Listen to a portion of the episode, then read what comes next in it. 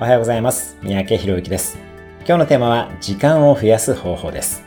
あなたは普段時間の使い方をどれくらい意識しているでしょうか？どのように時間を使っているでしょうか？時間だけが万人に平等なリソースです。